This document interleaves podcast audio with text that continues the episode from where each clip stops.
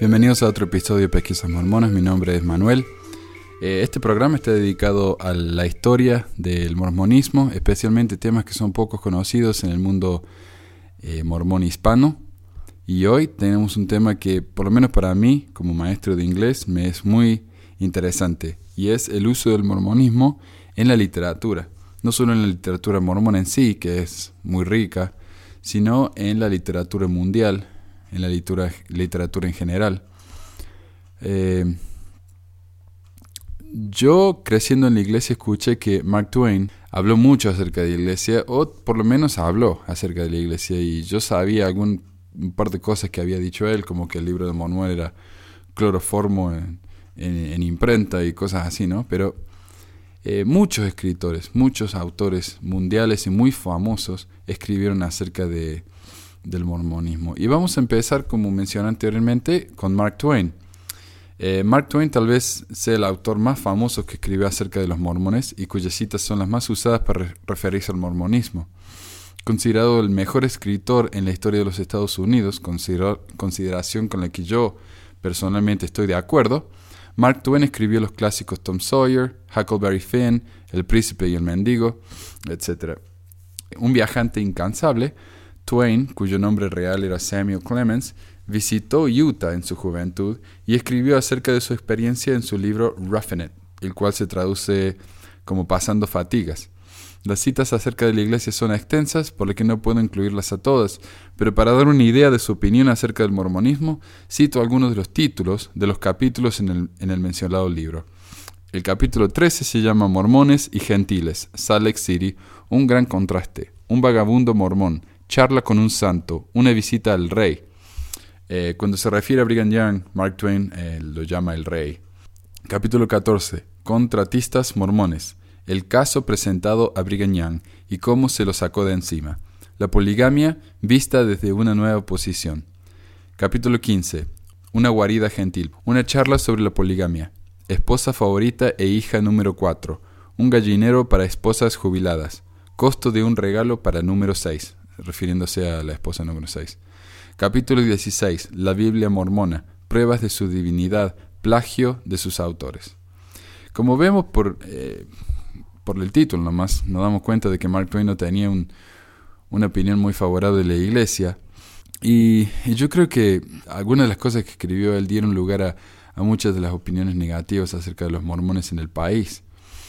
Acerca del libro de Mormón, Mark Twain dice, todos los hombres han oído hablar de la Biblia mormona, pero pocos, además de los elegidos, la han visto, o al menos tomado la molestia de leerla.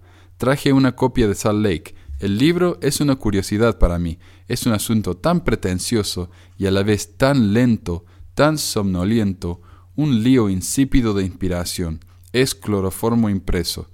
Si José Smith compuso este libro, el acto fue un milagro, pero el milagro es el que se mantuviera despierto mientras lo escribió.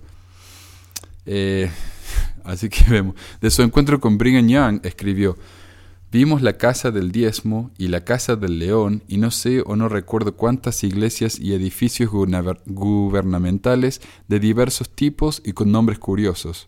Nos revoloteaban de aquí para allá y disfrutamos de cada hora, y adquirimos una gran cantidad de información útil y de ridiculeces entretenidas, y nos fuimos a dormir satisfechos.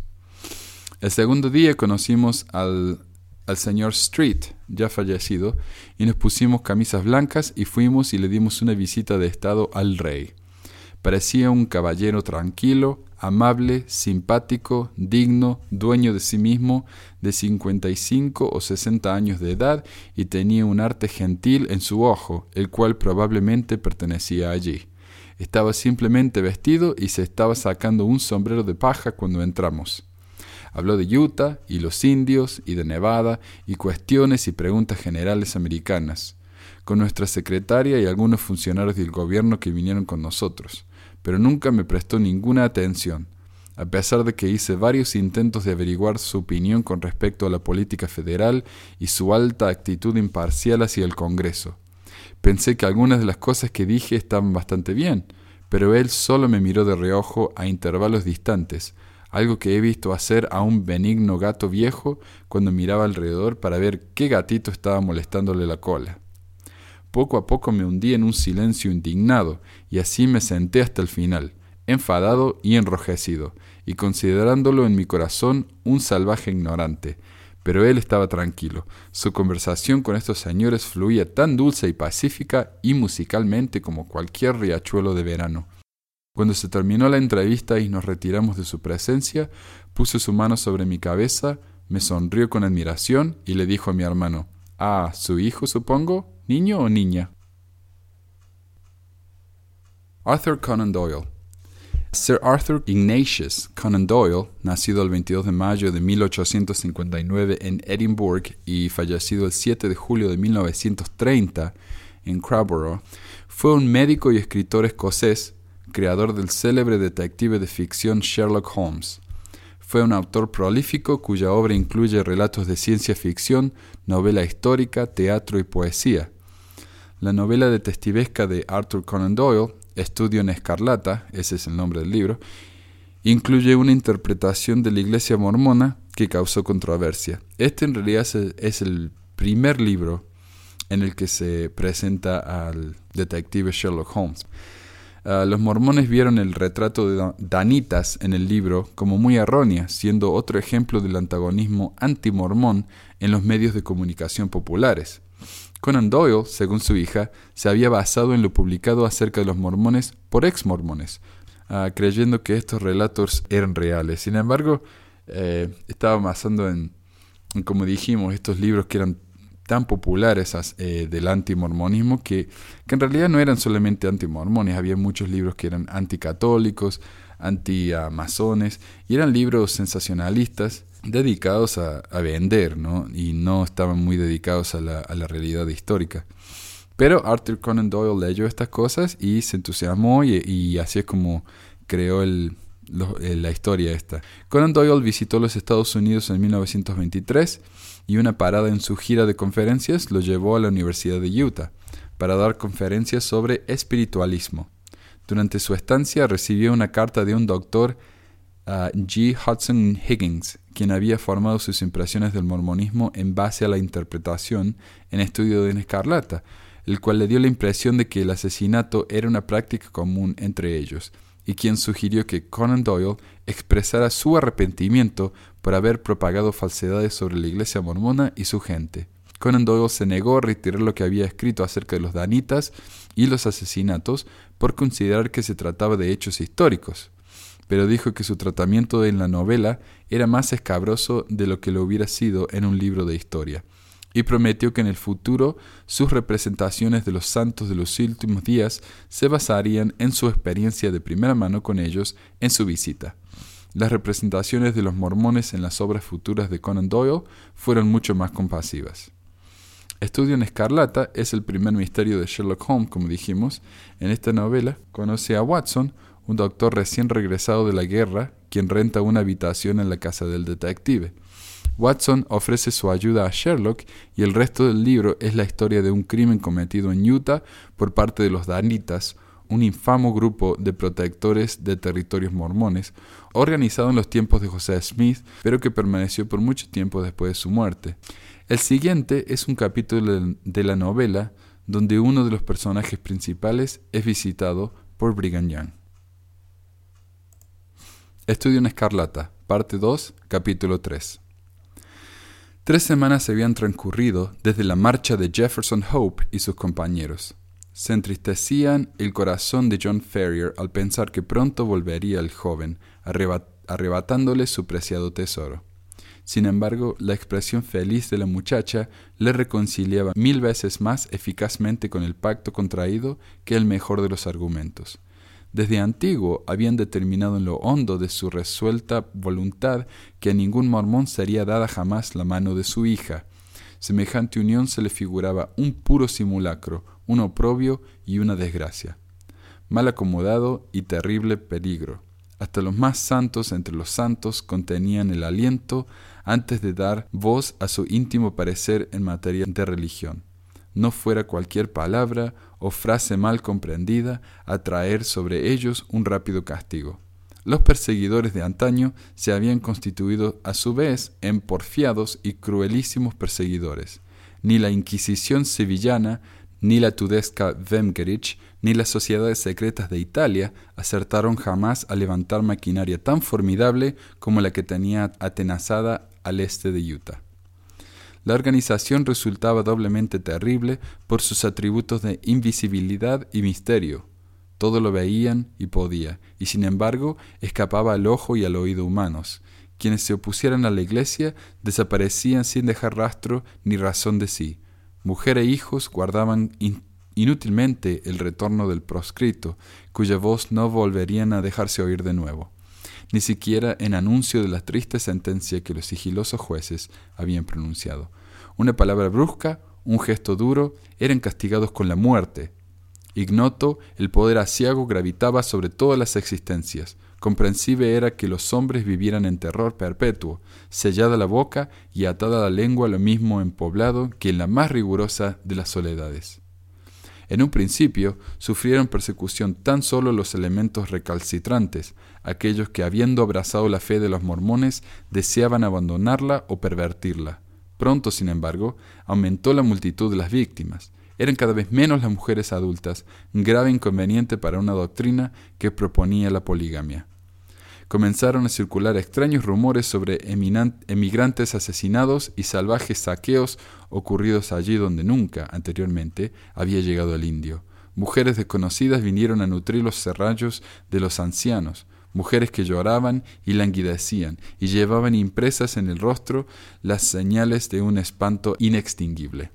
Algunos caminantes, rezagados en las montañas, afirmaban haberse cruzado con pandillas de hombres armados y enmascarados en sigilosa y rápida peregrinación al amparo de las sombras. Tales historias y rumores fueron adquiriendo progresivamente cuerpo y confirmación, hasta concretarse en títulos y expresión definitivos. Incluso ahora, en los ranchos aislados del oeste, el nombre de la banda de los Danitas o los Ángeles Vengadores conserva resonancias siniestras. El mayor conocimiento de la organización que tan terribles efectos obraba tendió antes a magnificar que a disimular el espanto de las gentes. Imposible resultaba saber si una persona determinada pertenecía a los ángeles vengadores. Los nombres de quienes tomaban parte en las orgías de sangre y violencia penetradas bajo la bandera de la religión eran mantenidos en riguroso secreto. Quizás el amigo que durante el día había escuchado ciertas dudas referentes al profeta y a su misión, se encontraba por la noche entre los asaltantes que acudían para dar cumplimiento al castigo inmisericorde y mortal. De este modo, cada cual desconfiaba de su vecino, recatando para sí sus más íntimos sentimientos. Una hermosa mañana, cuando estaban a punto de partir hacia sus campos de trigo, oyó John Ferrier el golpe seco del pestillo al ser abierto, tras de lo cual pudo ver, a través de la ventana, a un hombre ni joven ni viejo, robusto y de cabello pajizo, que se aproximaba sendero arriba. Le dio un vuelco el corazón, ya que el visitante no era otro que el mismísimo Brigham Young. Lleno de inquietud, pues nada bueno presagiaba semejante encuentro, Ferrier acudió presuroso a la puerta para recibir al jefe mormón. Este, sin embargo, correspondió fríamente a sus solicitaciones y con expresión adusta le siguió hasta el salón. Hermano Ferrier, dijo, tomando asiento y fijando en el granjero la mirada a través de las pestañas rubias, los auténticos creyentes te han demostrado siempre bondad, Fuiste salvado por nosotros cuando agonizabas de hambre en el desierto. Contigo compartimos nuestra comida. Te condujimos salvo hasta el valle de los elegidos. Recibiste allí una generosa porción de tierra, y bajo nuestra protección te hiciste rico. ¿Es esto que digo cierto? Lo es, repuso John Ferrier. A cambio de tantos favores, no te pedimos sino una cosa, que abrazaras la fe verdadera, conformándote a ella en todos sus detalles. Tal prometiste hacer, y tal, según se dice, desdeñas hacer. ¿Es ello posible? preguntó Ferrier, extendiendo los brazos en ademán de protesta. ¿No he contribuido al fondo común? ¿No he asistido al templo? ¿No he... ¿Dónde están tus mujeres? preguntó Yang, lanzando una ojeada en derredor. Hazlas pasar para que pueda yo presentarles mis respetos. Cierto es que no he contraído matrimonio, repuso Ferrier, pero las mujeres eran pocas, y muchos aquellos con más títulos que yo para pretenderlas. Además, no he estado solo, he tenido una hija para cuidar de mí. De ella precisamente quería hablarte. dijo el jefe de los mormones. Se ha convertido con los años en la flor de Utah y ahora mismo goza del favor de muchos hombres con preeminencia en esta tierra. John Ferrier en su interior dejó escapar un gemido. Corren rumores que prefiero desoír, rumores en torno a no sé qué compromiso con un gentil. Maledicencias, supongo, de gente odiosa. ¿Cuál es la decimotercera regla del código legado a nosotros por José Smith, el santo? Que tal doncella perteneciente a la verdadera fe contraiga matrimonio con, un, con uno de los elegidos, pues si se uniera a un gentil cometería pecado nefando. Siendo ello así, no es posible que tú, que profesas el credo santo, hayas consentido que tu hija lo vulnere. Nada repuso John Ferrier, ocupado en juguetear nerviosamente con su fusta. Por lo que en torno a ella resuelvas, habrá de medirse la fortaleza de tu fe. Tal ha convenido el sagrado consejo de los cuatro. Tu hija es joven, no pretendemos que despose a un anciano, ni que se vea privada de toda elección. Nosotros, los ancianos, poseemos varias novillas, mas es fuerza que las posean también nuestros hijos. Stangerson tiene un hijo varón, Drever otro, y ambos recibirían gustosos a tu hija en su casa. Dejo a ella la elección. Son jóvenes y ricos y profesan la verdadera fe. ¿Qué contestas? Ferrier permaneció silencioso un instante, arrugado el entrecejo. Concédeme un poco de tiempo, dijo al fin. Mi hija es muy joven, quizás demasiado para tomar marido. Cuentas con un plazo de un mes, dijo Yang, enderezándose de su asiento. Transcurrido este, habrá de dar la chica una respuesta. Estaba cruzando el umbral cuando se volvió de nuevo, el rostro encendido y centellantes los ojos. Guárdate bien, John Ferrier, dijo con voz tonante de oponer tu débil voluntad a las órdenes de los cuatro santos, porque en ese caso sentirías tu hija y tú no yacer reducidos a huesos mondos en mitad de Sierra Blanco. Con un amenazador gesto de la mano, soltó el pomo de la puerta y Ferrier pudo oír sus pasos desvaneciéndose pesadamente sobre la grava del sendero. Julio Verne, Jules Gabriel Verne, nacido en Nantes el 8 de febrero de 1828 y fallecido en Amiens 24 de marzo de 1905, conocido en los países de lengua española como Julio Verne, fue un escritor francés de novelas de aventuras. Considerado uno de los padres de la ciencia ficción, es el segundo autor más traducido de todos los tiempos, después de Agatha Christie, con 4.185 traducciones predijo con gran exactitud en sus relatos fantásticos la aparición de algunos de los productos generados por el avance tecnológico del siglo XX, como la televisión, los helicópteros, los submarinos o las naves espaciales. Fue condecorado con la Legión de Honor por sus aportes a la educación y a la ciencia. La Vuelta al Mundo en 80 días es el relato de las aventuras de Phileas Fogg y su serviente Picaporte, cuando ambos se embarcan a cumplir con la hipótesis y la apuesta de que era posible dar la vuelta al mundo en 80 días. El tratamiento de los mormones es bastante justo.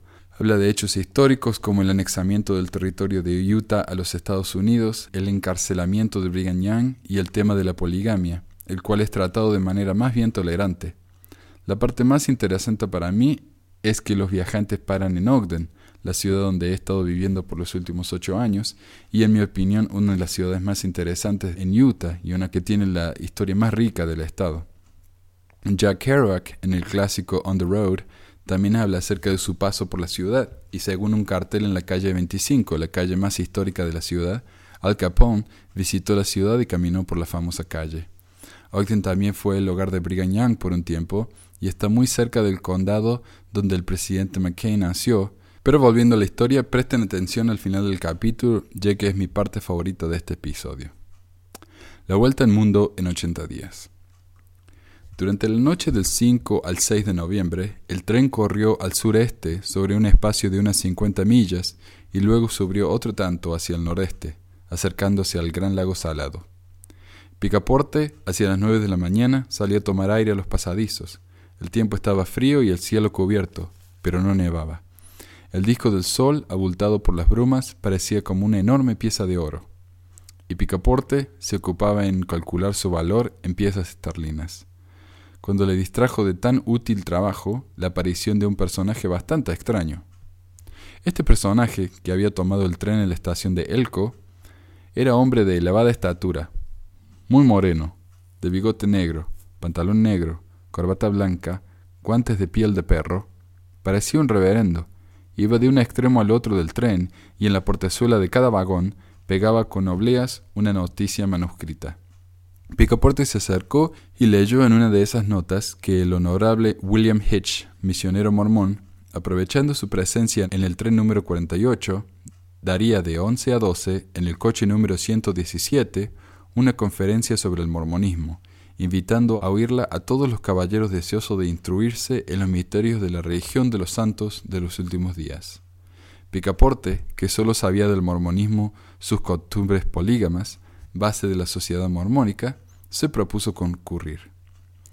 La noticia se esparció rápidamente por el tren, que llevaba un centenar de pasajeros, entre ellos treinta lo más, atraídos por el cebo de la conferencia, ocupaban a las once las banquetas del coche número 117, figurando Picaporte en la primera fila de los fieles, ni su amo ni Fix habían creído conveniente molestarse. A la hora fijada, el hermano William Hitch se levantó y con voz bastante irritada, como si de antemano le hubieran contradicho, exclamó: Os digo yo que Joe Smith es un mártir, que su hermano Hiram es un mártir, y que las persecuciones del gobierno de la Unión contra los profetas van a ser también un mártir de Brigham Young. ¿Quién se atrevería a sostener lo contrario al misionero, cuya exaltación era un contraste con su fisonomía de natural sereno? Pero su cólera se explicaba, sin duda, por estar actualmente sometido al mormonismo a trances muy duros.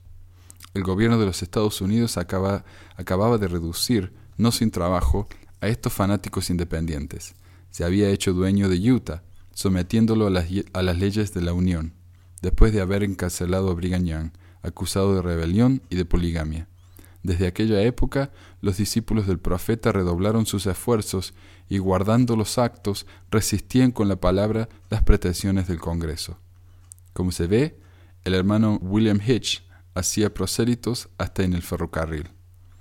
Y entonces refirió apasionando su relación con los raudales de su voz y la violencia de sus ademanes, la historia del mormonismo desde los tiempos bíblicos.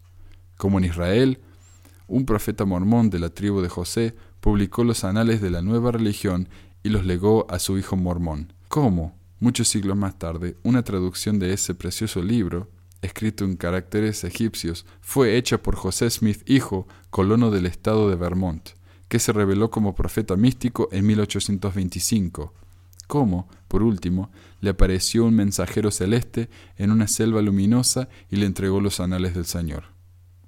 En aquel momento, algunos oyentes poco interesados por la relación retrospectiva del misionero abandonaron el vagón, pero William Hitch, prosiguiendo, refirió cómo, Smith Jr., reuniendo a su padre, a sus dos hermanos y algunos discípulos, fundó la Iglesia de los Santos de los Últimos Días, religión que, adoptada no, no tan solo en América, sino en Inglaterra, Escandinavia y Alemania, cuenta entre sus fieles no solo artesanos, sino muchas personas que ejercen profesiones liberales, como una colonia fue fundada en Ohio, cómo se edificó un templo, gastando 200 mil dólares, y cómo se construyó una ciudad en Kirkland, cómo Smith llegó a ser un audaz banquero y recibió de un simple exhibidor de momias un papiro que contenía la narración escrita de mano de Abradan y otros célebres egipcios. Como esta noticia se iba haciendo un poco larga, las filas de oyentes se fueron aclarando y el público ya no quedaba reducido más que a unas veinte personas.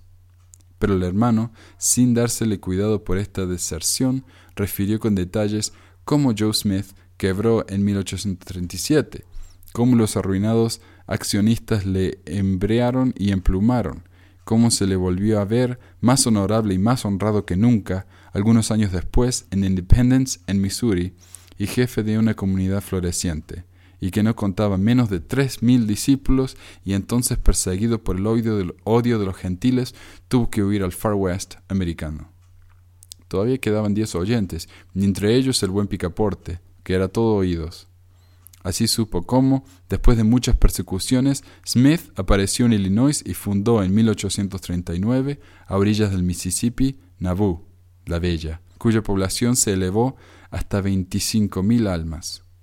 Cómo Smith fue su alcalde, juez supremo y general en jefe, cómo en 1843 se presentó candidato a la presidencia de los Estados Unidos, y cómo, por último, atraído a una emboscada en Carthage, fue encarcelado y asesinado por una banda de hombres enmascarados.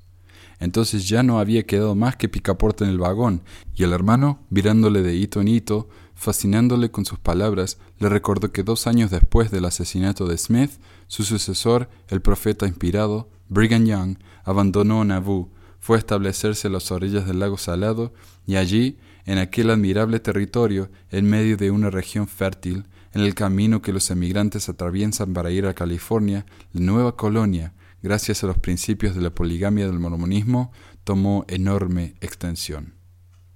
Y por eso, añadió William Hitch, por eso la venida del Congreso se ha ejercido contra nosotros, por eso los soldados de la Unión han pisoteado el suelo de Utah, por eso nuestro jefe, el profeta Brigham Young, ha sido preso con menosprecio de toda justicia. ¿Cederemos a la fuerza? Jamás arrojados de Vermont, arrojados de Illinois, arrojados de Ohio, arrojados de Missouri, arrojados de Utah, ya encontraremos algún territorio independiente donde plantear nuestra tienda. Y vos, adicto mío, añadió el hermano, fijando sobre su único oyente su enojada mirada, ¿plantaréis la vuestra a la sombra de nuestra bandera? No, respondió con valentía Picaporte, que huyó a su vez, dejando al energúmeno predicar en el desierto. Pero durante esta conferencia el tren había marchado con rapidez y a cosa de mediodía tocaba en la punta noroeste del gran lago salado. A las dos los viajeros se apeaban en la estación de Ogden. El tren no debía marchar hasta las seis. Mr. Fogg, Mistress Aouida y sus dos compañeros tenían, por consiguiente, tiempo para ir a la ciudad de los Santos, por un pequeño ramal que se destacaba de la estación de Ogden. Dos horas bastaban apenas para visitar esa ciudad completamente americana, y como tal construida por el estilo de todas las ciudades de la Unión. Vastos tableros de líneas largas, monótonas, con la triste lúgubre de los ángulos rectos, según la expresión de Víctor Hugo. El fundador de la ciudad de los santos no podía librarse de esa necesidad de simetría que distingue a los anglosajones. En este singular país, donde los hombres no están, ciertamente, a la altura de las instituciones, todo se hace cuadrante, las ciudades, las casas y las tolderías. Mr. Fogg y sus compañeros no encontraron la ciudad muy poblada. Las calles estaban casi desiertas, salvo la parte del templo, donde no llegaron sino después de atravesar algunos barrios cercados de empalizadas. Las mujeres eran bastante numerosas, lo cual se explica por la composición singular de las familias mormonas. No debe creerse, sin embargo, que todos los mormones son polígamos. Cada cual es libre de hacer sobre este particular lo que le guste pero conviene observar lo que son las ciudadanas del Utah, las que tienen especial empeño en ser casadas, porque, según la religión del país, el cielo mormón no admite a la participación de sus delicias a las solteras. Estas pobres criaturas no parecen tener existencia holgada ni feliz. Algunas, las más ricas sin dudas, llevaban un jubón de seda negro, abierto en la cintura bajo una capucha o chal muy modesto. Las otras no iban vestidas más que de indiana. Picaporte, en su calidad de soltero por convicción, no miraba sin cierto espanto a esas mormonas, encargadas de hacer entre muchas la felicidad de un solo mormón. En su buen sentido, de quien se compadecía más era del marido. Le parecía terrible tener que guiar tantas damas a la vez por entre las vicisitudes de la vida, conduciéndoselas así, en tropel hasta el paraíso mormón con la perspectiva de encontrarlas allí para la eternidad, en compañía del glorioso Smith, que debía ser ornamentado de aquel lugar de delicias. Decididamente no tenía vocación para eso, y le parecía tal vez, equivocándose, que las ciudadanas del Great Salt Lake dirigían a sus personas miradas algo inquietantes. Por fortuna, su residencia en la ciudad de los santos no debía prolongarse, a las cuatro menos algunos minutos, los viajeros se hallaban en la estación y volvían a ocupar su asiento en los vagones. Dios el silbido, pero cuando las ruedas de la locomotora, patinando sobre los vías, comenzaba a imprimir alguna velocidad al tren, resonaron esos gritos. ¡Alto! ¡Alto! No se para un tren en marcha, y el que prefería esos gritos era sin duda algún mormón rezagado. Corría desalentado y afortunadamente para él no había en la estación puertas ni barreras. Se lanzó a la vía, saltó al estribo del último coche y cayó sin aliento sobre una de las banquetas del vagón. Picaporte vino a contemplar al rezagado, a quien cobró vivo interés el saber que se escapaba a consecuencia de una reyerta de familia. Cuando el mormón recobró el aliento, Picaporte se aventuró a preguntarle cortésmente cuántas mujeres tenía él solo, y del modo con que venía escapando, le suponía una veintena al menos. Una, señor, contestó el mormón, elevando los brazos al cielo. Una, y es más que suficiente. Charles Dickens. Charles Dickens, nacido el 7 de febrero de 1812, fallecido el 9 de junio de 1870, fue un famoso novelista inglés, uno de los más conocidos de la literatura universal y el principal de la era victoriana. Fue maestro del género narrativo al que imprimió ciertas dosis de humor e ironía, practicando a la vez una aguda crítica social.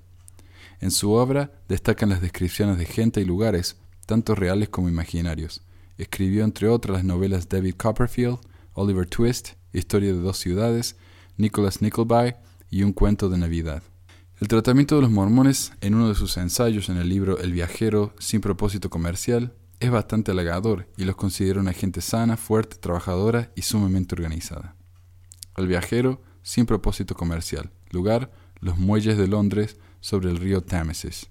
El barco, el Amazon. Fecha, 4 de junio 1863. Los emigrantes, cierta gente peculiar conocida como mormones.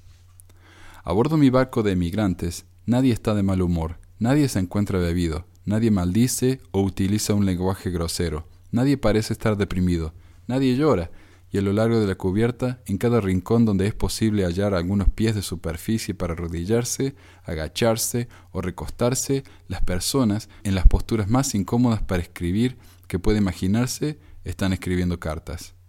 Ahora bien, he visto naves de emigrantes antes de este día de junio, pero esta gente es tan sorprendentemente diferente que cualquier otra en iguales circunstancias que jamás haya observado que no puedo evitar preguntarme en voz alta ¿qué podría pensar un extraño sobre estos emigrantes?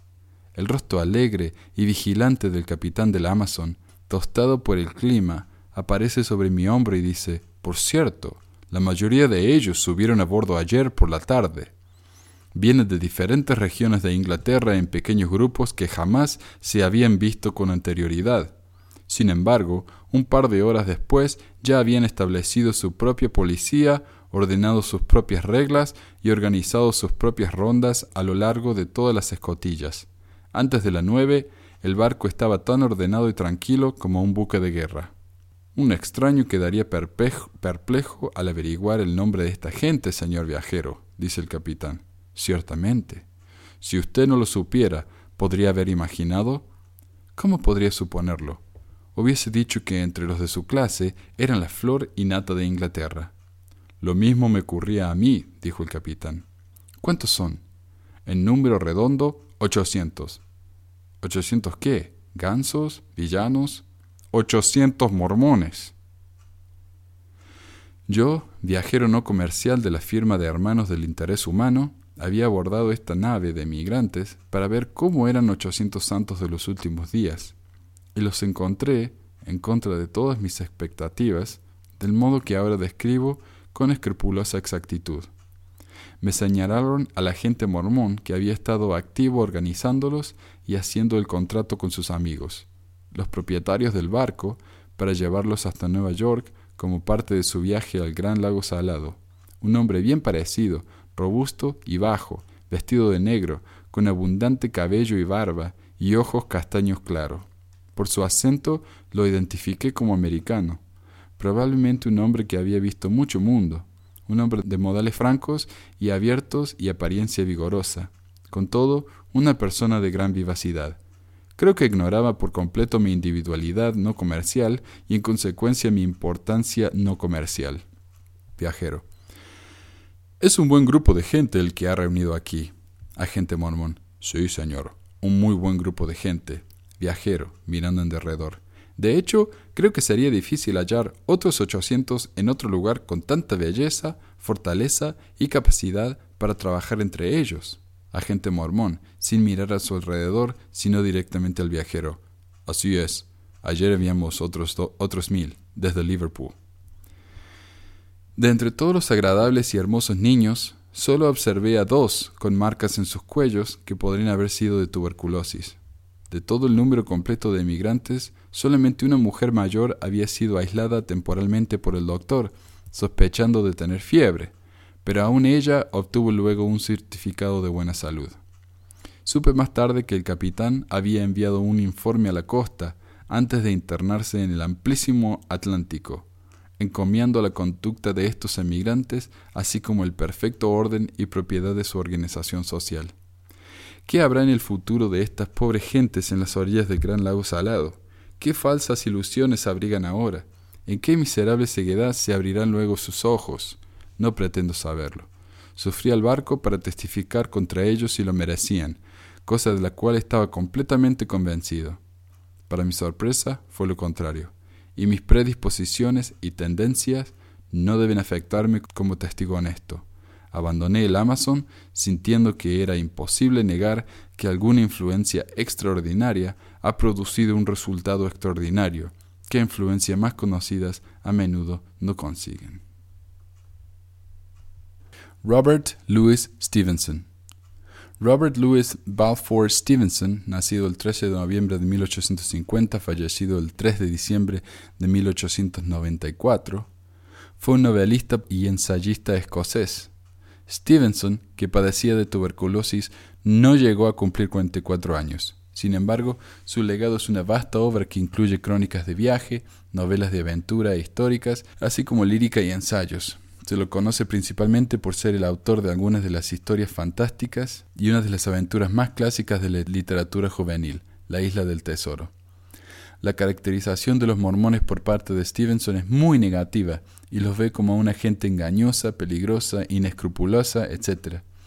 Esta historia está obviamente basada en la novela de Arthur Conan Doyle que mencionamos anteriormente e incluye una parte poco convincente acerca de un doctor que crea una pócima para hacerlo eh, joven nuevamente, la cual nos recuerda a su otra novela con elementos de ciencia ficción, El extraño caso del Dr. Jekyll y Mr. Hyde.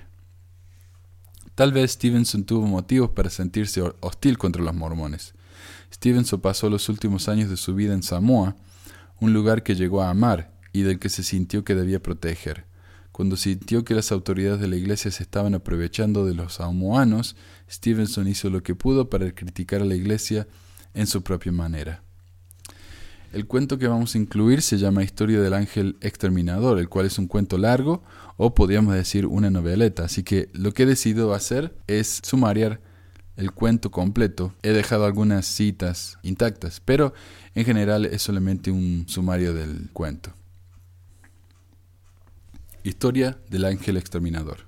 La narradora, Asenath, cuenta la historia de su padre, el señor von Blanc quien encuentra a un grupo de viajantes en algún lugar del oeste americano. Los viajantes se ven hambrientos y condenados a una muerte casi definitiva. Entre los viajantes había una muchacha que le llamó la atención. La muchacha eventualmente se casó con von Blanc una vez que él llegó con ella a Utah. Una vez allí, sus negocios prosperaron, aunque él y su esposa se sienten amenazados por los ángeles vengadores, otro nombre para los danitas, quienes supuestamente, bajo mando de la iglesia, estar interesados en su fortuna.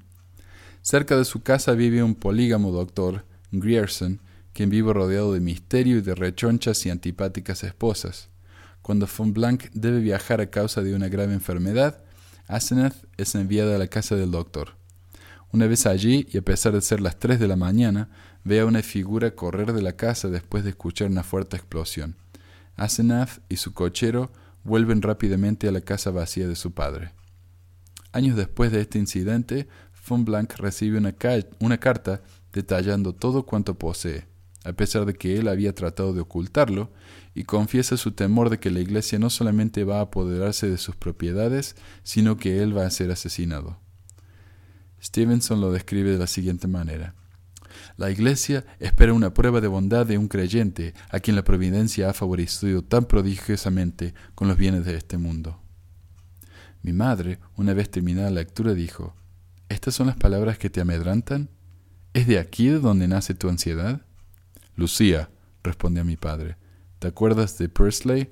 Dos días antes de desaparecer, llevóme a un lugar aislado desde el que se dominaban grandes extensiones de tierra. Aquel lugar era a propósito para estar seguro de quedar libre de espías. Pursley, lleno de terror, me refirió su historia. Había recibido una carta parecida a esta que yo he recibido ahora, y me consultaba sobre el particular. Pensaba ofrecer el tercio de su fortuna, pero yo le dije que, si tenía precio a la vida, ofreciera más. Estuvo de acuerdo en doblar la suma. Dos días después, salió de su casa una noche y nunca más volvió a ella.